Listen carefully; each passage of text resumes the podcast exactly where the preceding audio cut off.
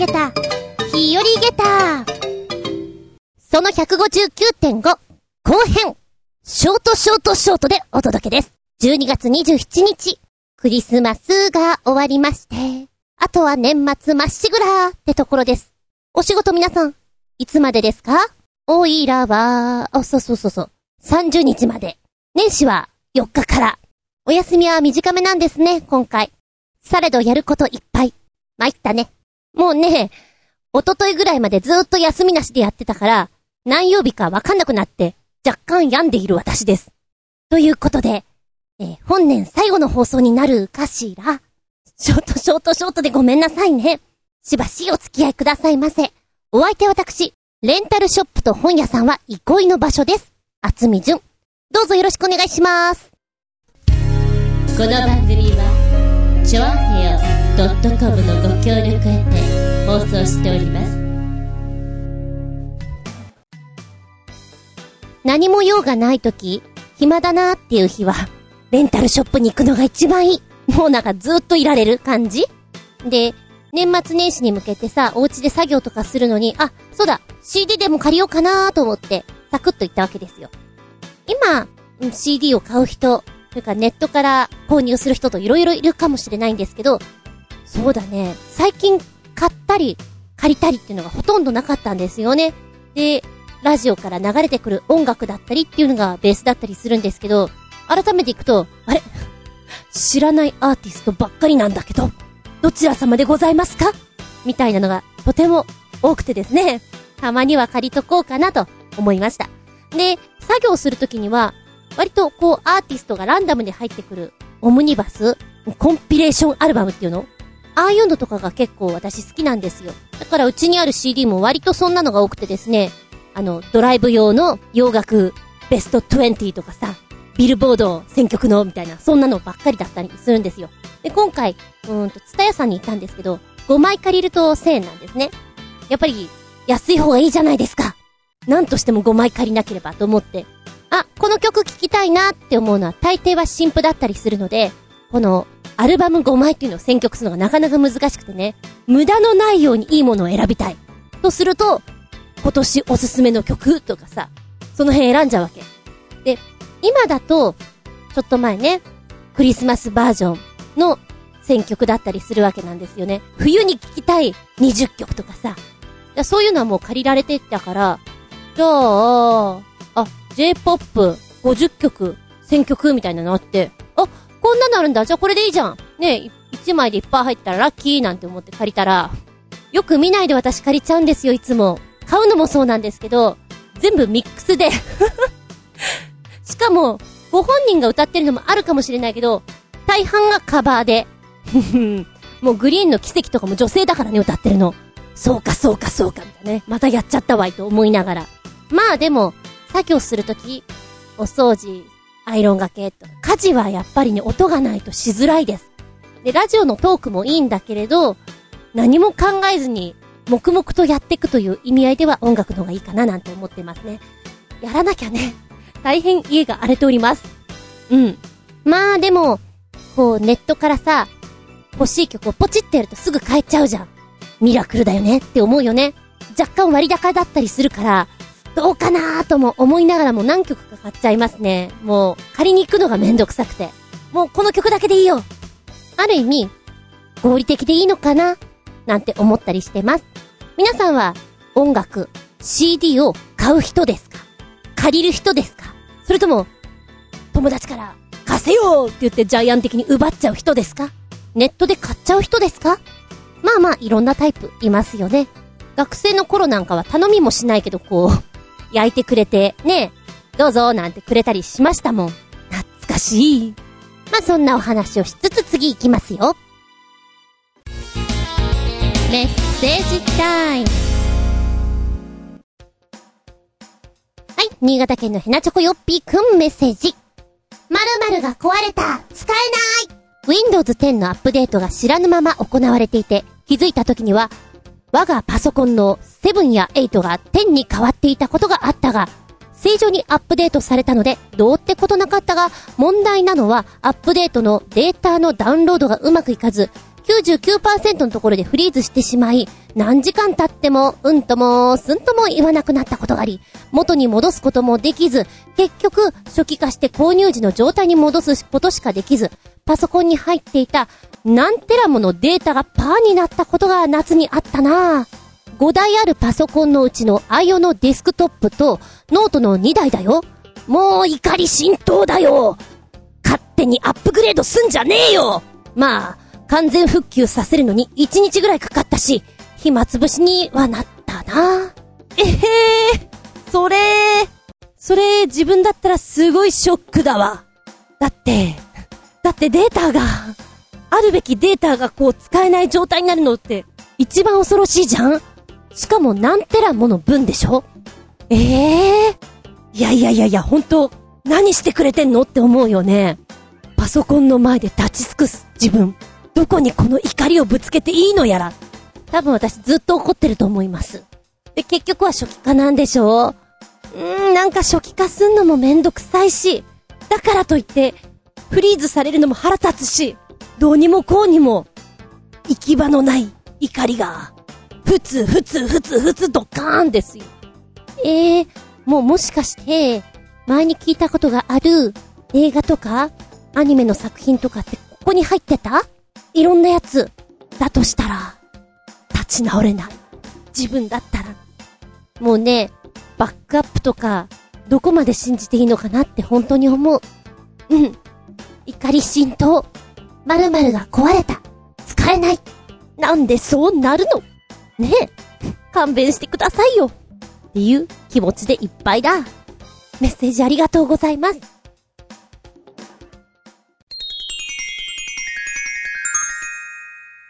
シスピンアウトタイム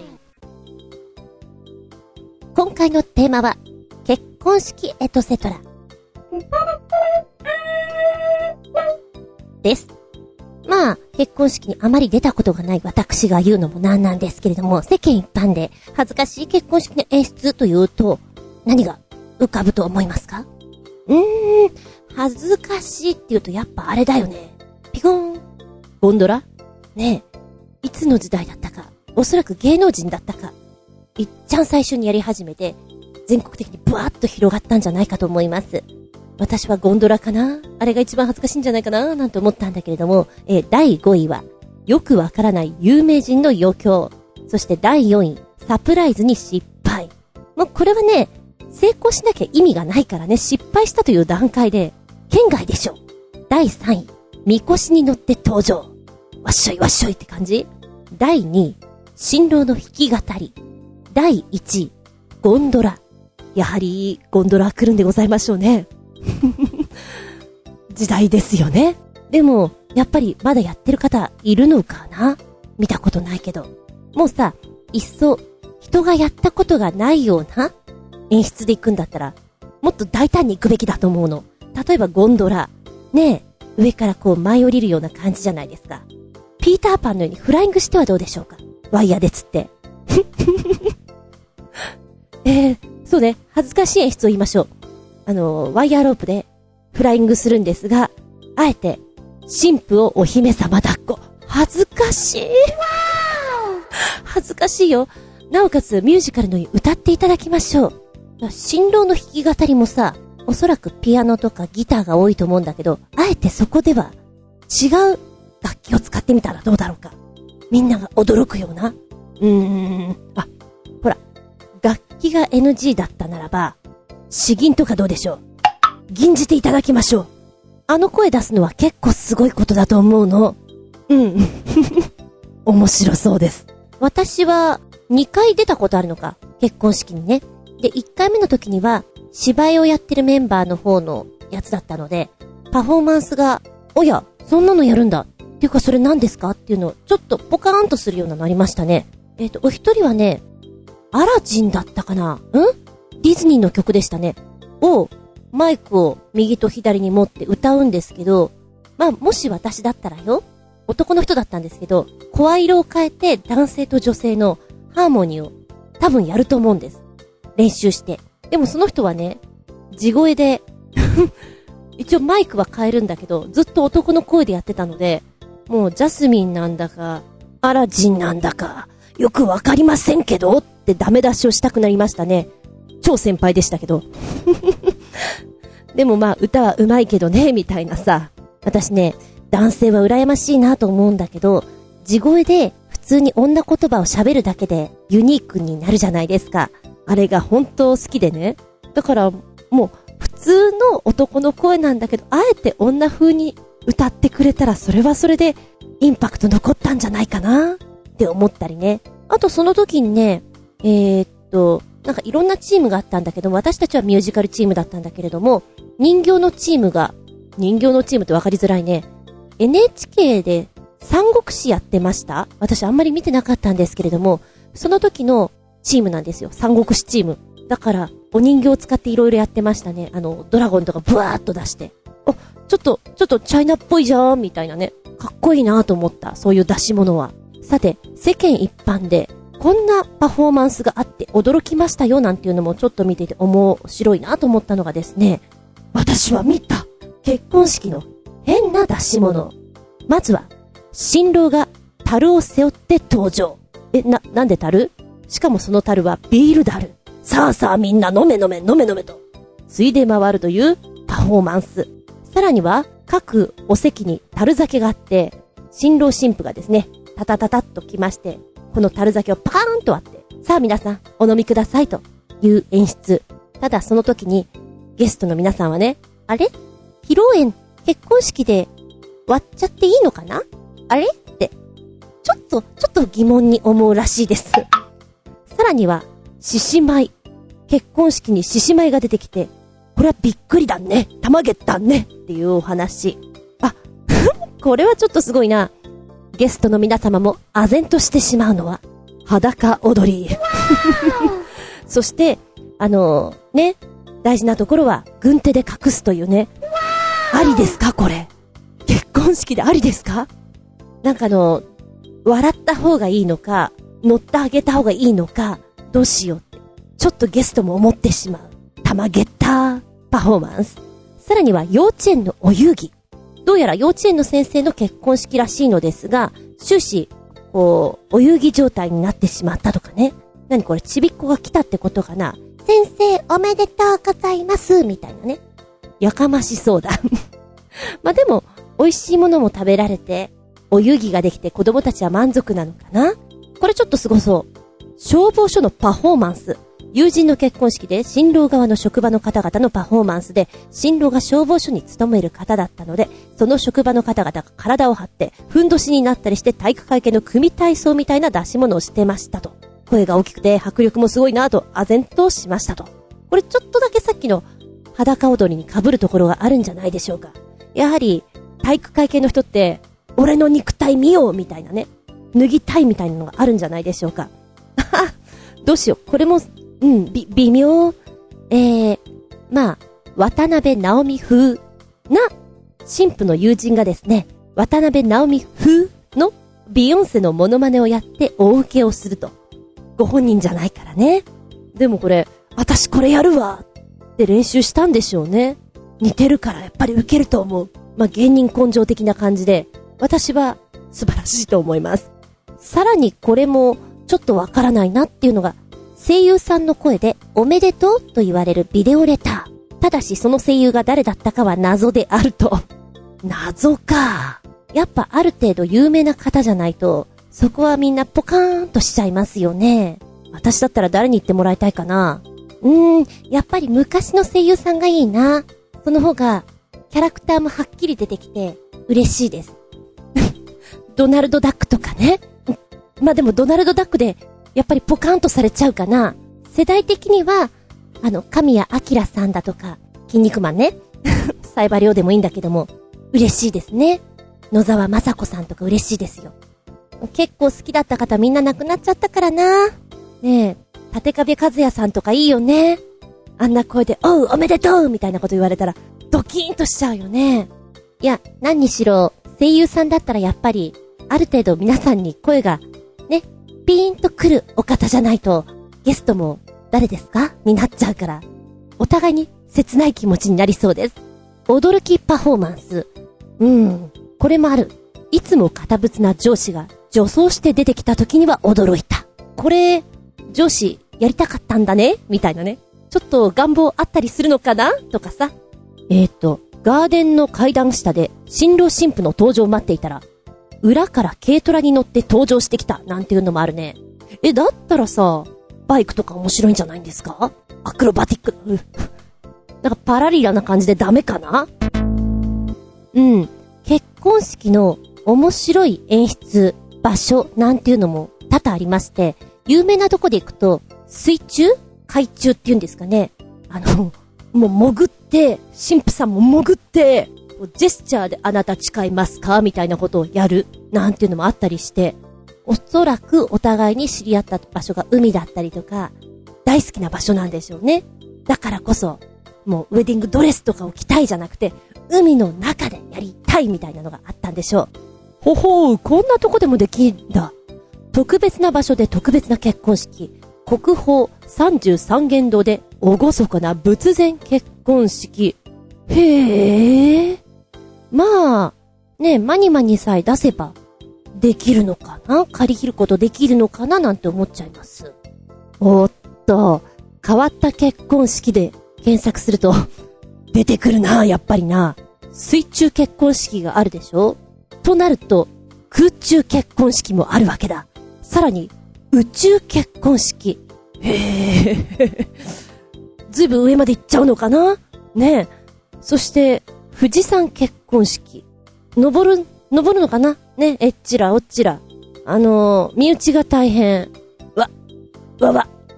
バンジージャンプで挙式なんていうのもありますよ。あれかな？やっぱり落ちる前に、誓いますか？誓いまーすみたいな。飛び降りんのかな？だいぶ面白い。あ、スカイダイビングで結婚式はね、飛行機で上空まで行きまして、そこから飛び降りスカイダイビングをしながら結婚式を行う方法で、この場合は、飛行機の上で誓いのキスなどをした後に、最後に二人で飛び出すというものになるそうです。でもちろん、スカイダイビングなので挙式を行う前に、ちゃんと飛べるように講習を受けなければならないというものになってたりね。気球での結婚式。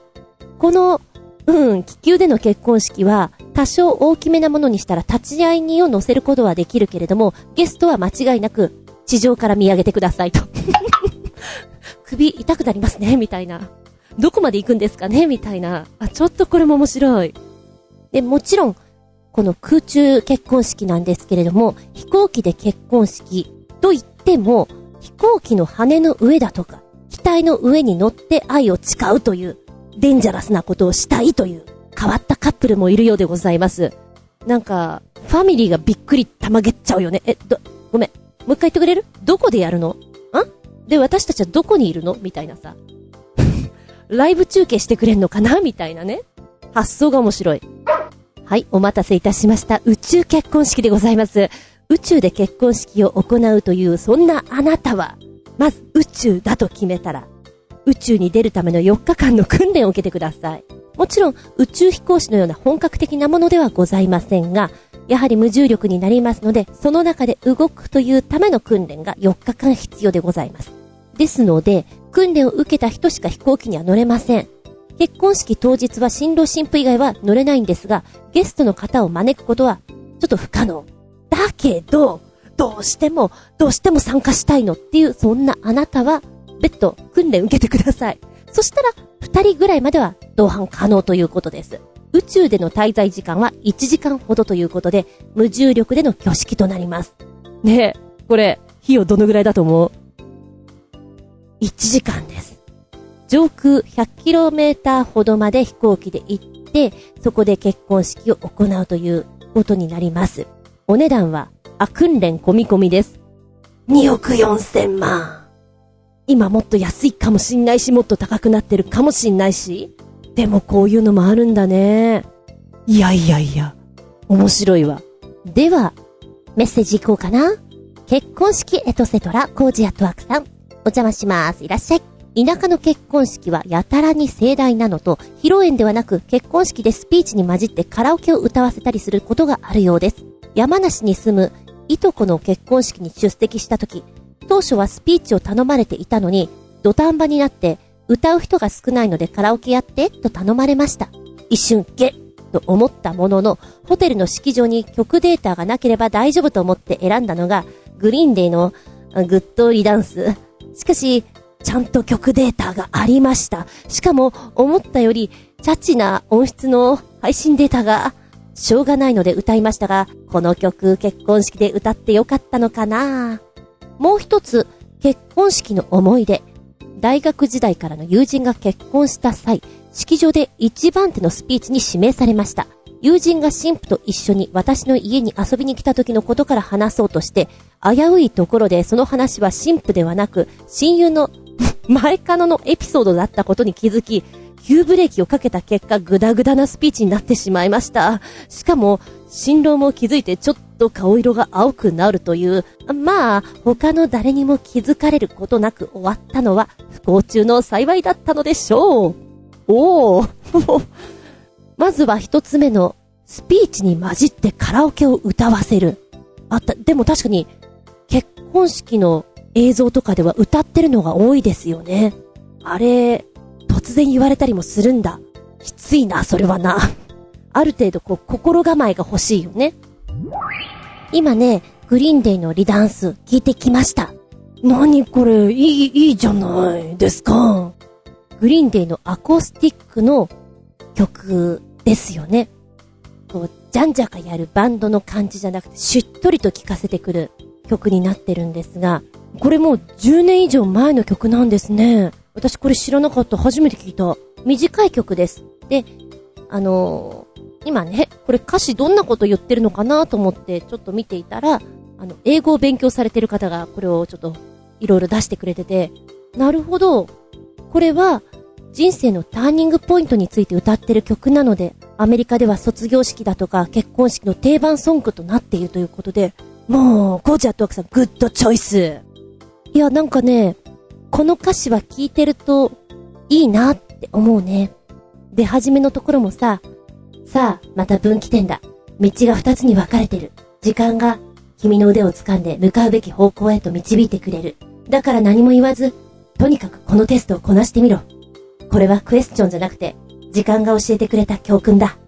みたいなさ、予測できないようなことだけどさ、最後には正しいとわかるから、君が最高の時を過ごしたことを願うよ。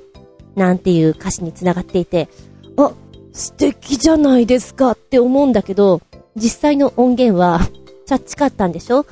いい歌だけども、演奏がチャッチかったら台無しですからね。うーん、うーん、きっと、あれかな？もう前もって分かっていたらもうアコースティックギター持って俺歌うぜみたいな。おそらくそっちのが良かったのかな？ねえ。でも、曲素敵じゃない。ブラボーです。そして、二つ目のちょっとやっちゃった感のあるスピーチ。スピーチって、緊張しそうだね。ねえ、あの、いろんなお袋の話するんでしょ？今はしないの？私がこの間行ったところの結婚式はスピーチとかがほとんどなかったので、お袋の話は聞けませんでした。残念です。結婚式というと、お袋の話、聞かないといけません？そんなことないだろうにえー、これ、こう喋っていってさ、あれ？これ、あれ？ちょっと待って。やべえ前の彼女だど、どう、どう、どうしよう、動機動修正しようっていうの、自分の中でさ、感じた時の、ドクン、ドクン、ドクン、ドクン、ドクン。友達、怒ってない？あ顔色真っ青俺もかな？みたいなさ。もうほんとこれコントですよね。うん。すれ違いコントみたいな。台本に起こせますよ。いや、むしろ起こしましょう。面白いです。ね。そういうのはネタに残しとくのが一番です。いや、でもわかんないよね。いつの時だったっけ？みたいなのは。余計なことを言わないのが一番いいんでしょうか。後日談として、その友人からなんか言われました？お前さー、みたいな。それともやっぱりそれはスルー？お互いに、お口にチャック、何もなかったです。鍵っぽいみたいな。そんな感じかな？そっちかな？もしかしたらどこかで飲んだ時に、いやいや、ヒヤヒヤしたよっていう話があったり、なかったり？ねえ。時効ですから。はい。ありがとうございます。ではここで、新潟県のひなチョコよっぴくんメッセージ。結婚式エトセトラ。結婚式？大嫌い親戚に結婚しそうな女子が数名いるが、招待されても行かない。祝儀もあげない。かっこ笑い。例えば、大々的に結婚式あげたんなら、離婚するときは謝罪などの意味を含めて、結婚式に呼んで、ご祝儀もらった人たちを全員呼んで、結婚式と同じ式場で離婚式を行うべきだな。かっこ笑い。指輪とか、二人の思い出の品なんか巨大なハンマーや重機で叩き壊し合って、後腐れなく別れるんだよ。できたガキのことなんて知ったこっちゃない。不幸のずんどこに落ちればいいのだ。どっかのテレビでやってなかったかな？かっこ笑い。結論、他人の結婚式は大嫌いだけど、離婚式は大好き。かっこ、人の不幸は蜜の味だからね。だって、離婚式。おや、あるんですよ。もしかしたら見てるんじゃない？だって、ねえ、絡んでるもの。ねえ。離婚式。夫婦が円満に別れるための離婚式が静かなブームということで、どのぐらい前かな ?2 年？結構前だよね。私もテレビで見ました。ある方が出ていたので。えーと、こちらはですね、離婚式とは離婚を決めた夫婦が離婚にあたって人生の区切りをつけるために行う儀式でして、まあ、2013年に知恵像の方に掲載されたということから、そのぐらいですね。テレビとかでもちょっと話題になっていたのは。で、えー、新郎新婦ではなく、旧老給付が家族や友人を招待しまして離婚に至るまでの経緯を説明いたしまして、共に結婚指を叩き潰すと、独身に帰るということでやるそうなんです。ハンマーで指輪を打ち砕く瞬間に、旧老給付の表情がパッと明るくなると、この、お互いにさ、しがらみが取れるっていうのかな。見えない鎖がパーンと外れるということで、やっぱり、すがすがしい気持ちになるんでしょうね。離婚届にその場でサインいたします。そして、円満離婚のブーケトスがあります。ふーん。で、こちらがですね、まあ、一応2009年から離婚式というのをプロデュースされている方がいまして、で、テレビなんかにもね、ちょいちょい出てきております。日本のテレビで離婚式ブームなんていう話でもワイドをされておりまして、最高の離婚というフジテレビ系列のドラマの方でも、ちょっとお話に上がってきたそうですね。私見てなかったんですけれども、YouTube とかに上がってないかな？私ね、MX の方の特集の方で見ましたよ。誰が出てるって、あの人たちかな？うん。ね。あの、よく知ってる背の高い方たち。あんまり言っちゃいけないのかな？これは。あ、へえ、みたいにちょっと面白かったです、あれは。でもね、おいらも、周りがみんな結婚していくじゃない？で、私の周りは、それでも少ないんですよ。割と一人身が多くてですね。だけどしていく中でやっぱり、こう、プレゼントしたりだとか、ご祝儀あげたりとか、じゃないですか。子供が生まれたら子供が生まれたお祝いにと、あげる一方です。まあ、離婚してる人は今いないかなでもやっぱり、向こうは向こうで、言い出しにくいだろうね、実は、みたいな。だから、離婚式します、みたいな話でトーンと言っちゃうと、結構あっけらかーんと言えていいのかもしれない。うん。そうだね。離婚しましたっていうんでなんかこう、ごめんなさい。来てくれたのにごめんなさいって言ってなんか送ってこられても、面白いかもしれない。なんか、すごいお肉来たけど何これみたいなさ。うん。今まであげた中で、やっぱちょっと、お酒が好きなお友達に、まだ学生の頃ね、よしちょっと、びっくりさせてやろうと思って、まランクとしては安いやつだけど、ドンペリあげたことはあります。うん。帰ってこないんだよね、そういうのね。しょうがない。じゃあ、ここで、三つの味の方、ちょっとお話ししようかな。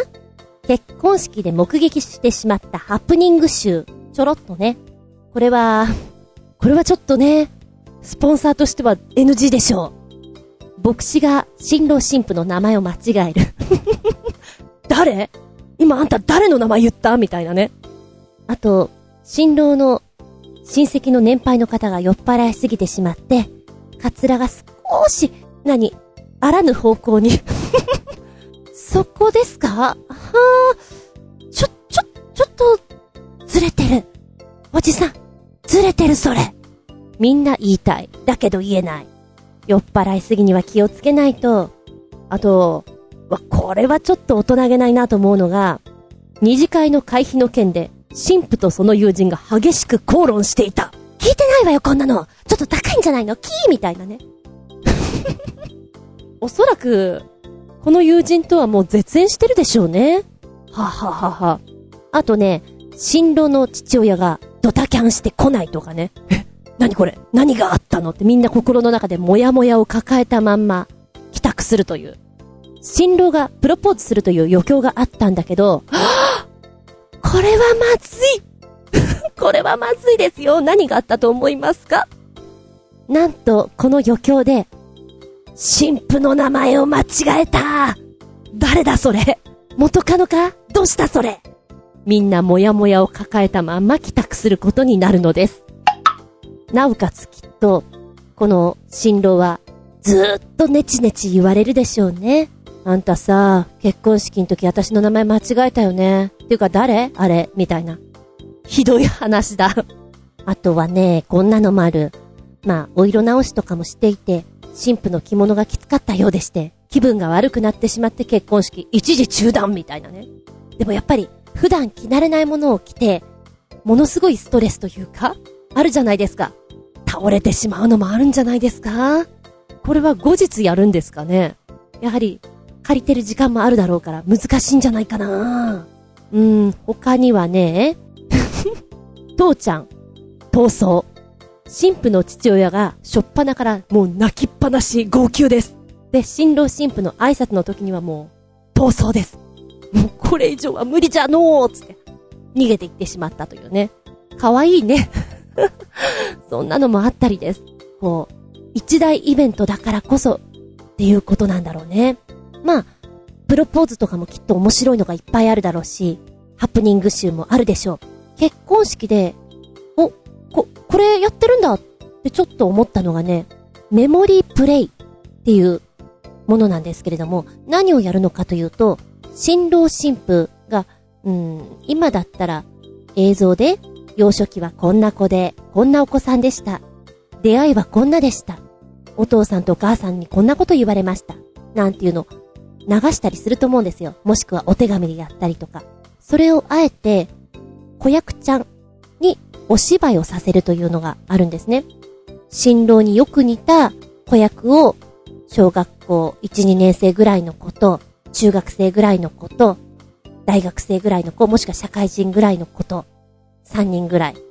新郎で3人、新婦で3人みたいな感じで、幼少期からお芝居仕立てで、あの時こうだったよね、お父さん。あの時は痛かったな、お母さん。みたいなことを語りかけてくれる、そういうのがあるんですね。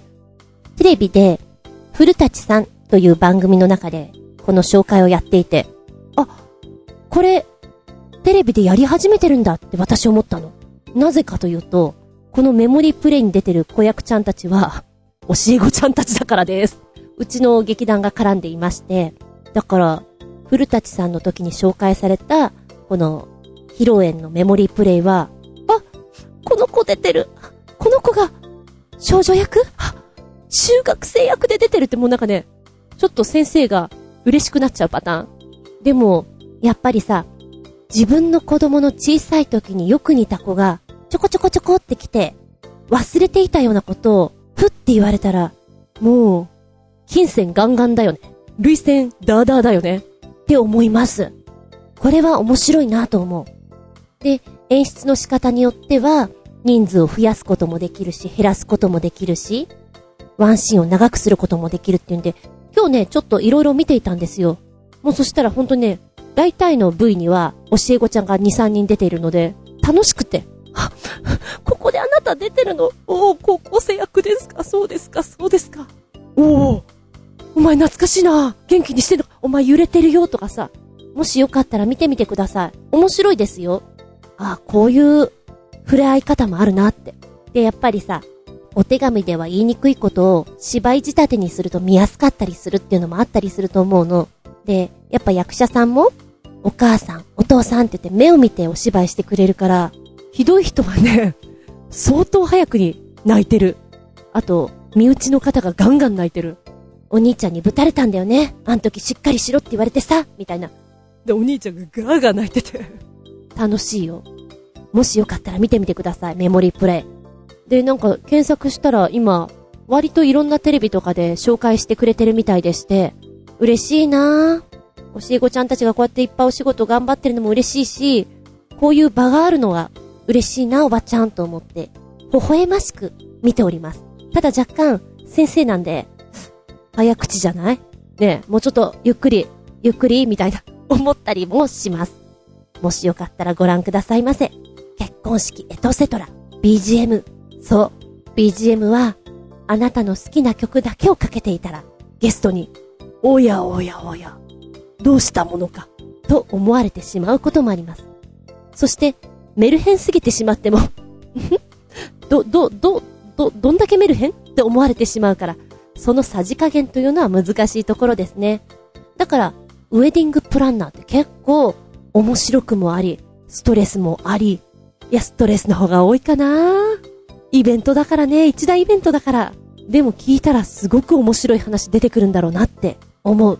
だってなんかすごい提案とかありそうじゃん。自分、馬乗って登場したいですとかさ。自分、ここでテニスしたいんですけどとかありそうじゃない？楽しそう。うん。一時、役者さんはね、喋る練習として、こう、副収入を得るために、ウェディングの司会、ナレーションとかやるといいよ、なんていう風に言われていた時代があったんですよ。や、ちょっと練習して、そういうにやろうかなとも思ったんですけど、そっちにかかりっきりになると、だいたい、ウェディングってさ、土日だし、例えばクリスマス時期とか、自分がお仕事したい時に動けなくなっちゃうよ、なんていうのもあって。ああ、そっか。あと、変な喋り方が身につくからやめた方がいいよ、なんていう話も聞いてね。じゃあ、じゃあ別に今じゃなくてもいいかなとも思ったの。ただ、今こう、おばちゃんになってきて、落ち着いた年齢になってきて、なってるかな見た目はね。あ、今だったらやってもいいかもしれないって、ちょっと思ったりもしてます。いろんな面白い話がありそうで。ね。ってな感じで、本日は結婚式エトセトラでお話しさせていただきました。ありがとうございます。元気でソング、やる気でソング。メッセージ新潟県のヘナチョコヨッピーくん。ネタもないので、元気が出そうな男性バンドの楽曲のご紹介。5曲紹介していただきました中の2曲いきます。1曲目、サックアスチュードライの僕らの自分戦争ミュージックビデオ。言ってることは全くその通りでございます。かっこ笑い、自己啓発ソング。2曲目は、カナブーンのダイバー。巨大隕石接近のシーンにビビっちゃうな。ここまで近づいちゃうとどうしようもないよ、かっこ笑い。まあ、映画、ナルトのテーマソングってことで、かかし先生の万華鏡車輪眼、カムイで、破片ごと全部一瞬で異空間に飛ばすしかないな。ところでこのミュージックビデオの姉ちゃん、めっちゃ可愛いな。の2曲です。うん、自己啓発的なものだから、ちょっとね、歌詞見てほしいですな。耳から聞いたのでもいいんだけれど、やっぱり文字で見ると、ぐっとくる、と思うんですよ。僕らの自分戦争。もう言葉の意味するところがさ、自分の戦争なんだよ。誰でもない。自分。私がやらなきゃいけないこと。きついけどね。で、そういうのが歌詞によく出ていて、非常にいいですな。僕らの自分戦争、いつまで続くの？曖昧な僕を形作るものは一体何なんだ？ああ、いつの間に自分なんて、どこにもいなくなって。でも僕は僕で、僕のままで、誰になれるわけじゃないな。僕らの自分戦争、このまま続けよう。信じなきゃってほどではないんだけど、いつか、見つけられるといいな。なんかすごく、迷って迷って、だけどやらなきゃ、信じなきゃっていうか、人間っぽいよね、この歌詞が。いいじゃないですか。頑張らなきゃっていう、そんな気持ちになります。まさに元気でソングです。そしてもう一つ、カナブーンのダイバー。そうだね。この距離でこの隕石は、やばいね。いかんですよ。そして女の子、めっちゃ可愛いって書いてあるからさ、すごく気になるじゃんだけどアップが出てこないんですよね。いい感じのが。割と遠目だったり、角度が、こう、ちょっと、向きが、何？いい感じじゃなくて、ちゃんと見たいなってすごく思う。でも、この感覚がいいのかなみたいな そう思ってみたり。女の子があぐらかいてるといいね。うん、やっぱりこれも歌詞を読んでほしいな。疲れた時とか、もうどうでもいいやってなった時に、これ読むと頑張る気になれるんじゃないかなっていう、前向きな感じがしてきます。うん、ちょっと意地を張ってるような部分もあって、まあ、最初の方にさ、昨日の自分とは違うはずなのにどうして気づいてくれないんだろう。募った不満が心の中でうずく。頑張ってるのに気づいてもらえない。なんかそれってやる気がなくなっちゃうじゃないですか。でも、そこでこう、うじうじってなっていってしまったら、ダメじゃん？やっぱり走っていかなきゃな、っていう、強がってるんだけど弱い部分もあるっていうのはね、読んでて共感すごくできるなって思う。ただただ励ますだけじゃなくて、つまずいた箇所っていうのがやっぱりあるじゃない。そこがなんか共感できるんじゃないかななんて思います。はい。元気ですソング。まさに元気にさせてくれるソングじゃないかと思います。2曲ありがとうございます。あ、ちなみに 出遅れ、めっちゃ出遅れの、ナルトなんですけれど、まあ、お風呂に入ってたりとか、寝る前とか、見てるんです。今ね、うちは、イタチが出てきたぐらいです で、あの、ツタヤに行ってさ、コミック見てた時に、今何巻ぐらい行ったのかな？もう結構行ったのかな？なんてパラパラっと見たら、全然行ってなかった。まだまだ16巻ぐらいだった。うひょーだいぶハマってます。ガイ先生が好き。あの熱いところがちょっと、いいじゃん。はい。元気でソング、やる気でソング。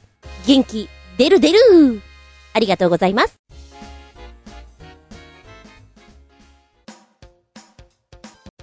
お便りいきますよ。新潟県のヘナチョコヨッピくんメッセージ。もうご存知のこととは思いますが、今年の NHK 紅白歌合戦には AKB48 も出場しますが、今年の紅白に出場できる、出場ってうまく言えてない。もとい、今年の紅白に出場できる AKB48 の48人は、5つの AKB48 グループの選挙によって選抜されることになりました。当然、NGT48 のメンバー26人も選挙の結果が良ければ夢の紅白に出場できます。そして、投票権は CD 購入とかではなく、NHK の視聴者なら誰でも可能なようです。詳細はこちら。はい、ポンと飛んできたら最新情報。え、紅白歌合戦のね、AKB48 夢の紅白選抜をみんなで選ぼうという風に出てまして、うんと、今年 AKB48 グループ国内全メンバー300人以上の中から紅白の本番イコール夢のステージに立つことができるのはわずか48人。そのメンバーを日本全国の視聴者の皆さんに選んでいただく企画ですということでして、選抜スケジュールが12月上旬全メンバーリスト、今年叶えた夢を紅白公式サイトに掲載。12月8日アプリ NHK 紅白で投票受付スタート。12月中旬中間発表。12月16日昼データ放送、各個 NHK 総合紅白歌合戦で投票受付スタート。12月28日が投票最終締め切り。はぁ、まだ間に合うよ。そして12月29日、選抜メンバー48名発表。順位は発表しないということで、12月31日、紅白の生放送内で順位が発表されるということです。ごめんなさい、こんなことやってたの全く知らなかった。メッセージ戻ります。紅白での AKB48 の扱いが、乃木坂46、欅坂46と比べて悪すぎるとか批判が相次いでいますが決まったことは仕方ないし、時間もあまりありません。どうなることやらです。多分 AKB 兼任の柏木由紀と北原キャプテン、最近急激に売れている富山県出身の中入くんは48人の中に入るだろうな。こっちとら新潟県出身者を一人でも入れたいから、加藤美奈子と加藤みなみに投票したいな。数えてみたらデータ放送からなら、7端末持ってるから、カトミナに7票全部入れてやる。他メンバーにも入れてやりたいけど、どうせ指標になるだけさ、かっこ笑い。へえ、紅白、こんな熱いバトルが始まってたんだね。じゃあ、おばちゃんも一票入れましょうか。知らなかった。年末までバチバチしてて大変だ。じゃあ、これから何歌うかとかも、まだ大っぴらになってないってことなの？あ、なるほど。メドレーをやるということなんだ。なるほど、なるほど。うん、でも確かにファンからしたら、いやいやいやいや、欅坂と乃木坂ずるいっしょっていうのは、思うよね？なんか別枠で動いててずるいよねって。うん。まあ、しょうがないっちゃしょうがないんだけどさ。あ、今ね、紅白のこのメンバー曲順、初めて見たんですけれど、そっか、この辺行くんだ。並びとしても、意外でした。まあ、面白い、ね、人も入ってるし、ああ、考えてるなっていう並びもあるんだけど、納得いかないところもあったりしてね。へえ、いやいや、なんかね、紅白っぽくないな、私から言わせると。うん。まあ、それにしても AKB は、ね、次から次へとこう試練があって大変だなとは思います。休めない。休むことができない。そんなグループですね。もうまさに切磋琢磨のライバル心メラメラですよ。さて、紅白はどうなることやら。中間発表もご覧になってから予想すると面白いかもしれませんね。ありがとうございます。あ、もう一個じゃ関連ということで、えー、鳥の子支部よりメッセージ。新潟県花チョコヨッピーくん。じゃじゃじゃじゃーん。新潟舞コシヒカリと NGT48 スペシャルムービーエピソード7様々な味わい編とメイキング映像が12月1日に公開されました。みぐみん、最年少なのに大きくなったなぁ。かっこ笑い。あのー、そうなんだよね。成長を見るとさ、親戚のおばちゃんとかおじちゃんな、こう感想になるよね。大きくなったなーって。一番最初にそういう感想が出ますよね。それが面白くって。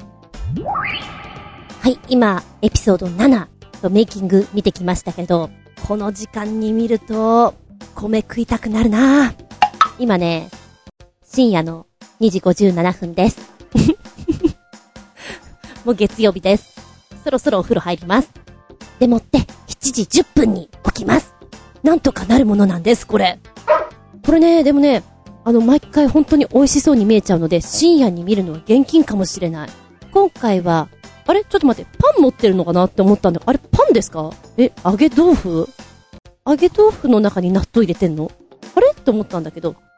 で、お米はね、炊き込みご飯と土鍋で白米を炊いてるんだけど、土鍋で白米ってうまそうだよね。ほんと、こう、熱々のご飯をお塩パラパラっとかけて頬張りたい。別にそのまんまでもいいんだけどさ、いいよなぁ。でね、メイキングが、これが12分ぐらいあるんだけど、可愛いです。むしろメイキングをメインに出してきてもいいかなって思うぐらい、あ、新潟いいとこだよね。で、ライスガールズもすごく、あの、優しくてさ、微笑ましいんですよ。稲刈り機乗りたいし。で、あの、稲刈りをするところとかね、教えてもらって、わーとか言ってやってるんだけど、鎌の持ち方とかいろいろあるみたいでさ、可愛いです。で、合間合間でこう、カエルちゃん捕まえてたりとかさ、いやもう、もっと、もっと簡単にできるかと思ったんですけど難しかったですとか言ってんのも面白いし、いいね。これはなんかお料理するところとかも。12分ってちょっと長いんだけども、ぜひこれをメイン CM としても楽しめるっていうか、彼女たちの普段がなんかいっぱい見れて楽しいなって思う。ニコニコしてて。いやーでもね、やりたくなるね。稲刈りとか。すっごく楽しそうだし、すっごく美味しそうだし、いいよ、この部位は。うん。ありがとうございます。でも今日はご飯炊かない。パン買ってきたから。明日は炊くと思うけれど、ありがとうございます。私の好きな CM です。この番組はチョアヘオ .com のご協力へて放送しております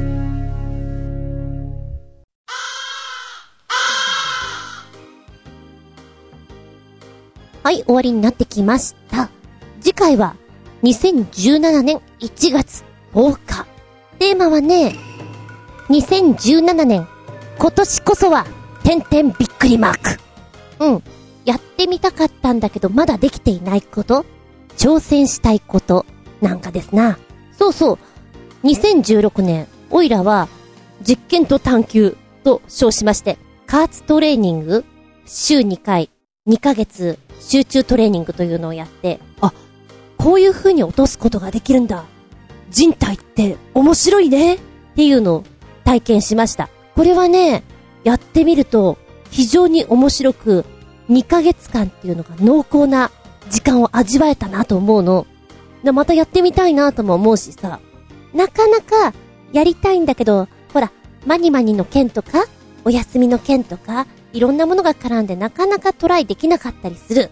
がしかし、やってみるとこんなにも違うのかっていうのはあると思うのね。だからこそ、2017年、今年こそは、てんてんてんびっくりマーク。かっこ、やりたいねっていう心の叫びをぜひいただきたいなと思います。もうね、年末年始は4日間しかお休みないので私ずっとお掃除してるような気がするんですけれども、片付けるの超下手。っていうか、物が捨てられない。そんな私に、断捨離のすすめのお言葉をぜひ、たらと思います。お便りは、チョアヘオホームページ、お便りホームから送っていただきますか、もしくは私のブログ、ズンコの独り言の方にメールフォーム用意してございます。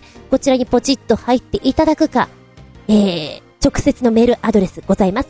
全部小文字で、geta アンダーバー zun@yahoo co.jp GTA アンダーバー zun@yahoo co.jp こちらまでお願いします。では次回は2017年1月10日日付が変わるその頃にお相手は私、筆圧が高いので、シャーペンで文字を書いてると、ポキポキポキポキ折って、周りに飛ばしまくる、厚み順でした。見舞い聞く舞い話す舞い、ずんこの話も、もう、おしまい。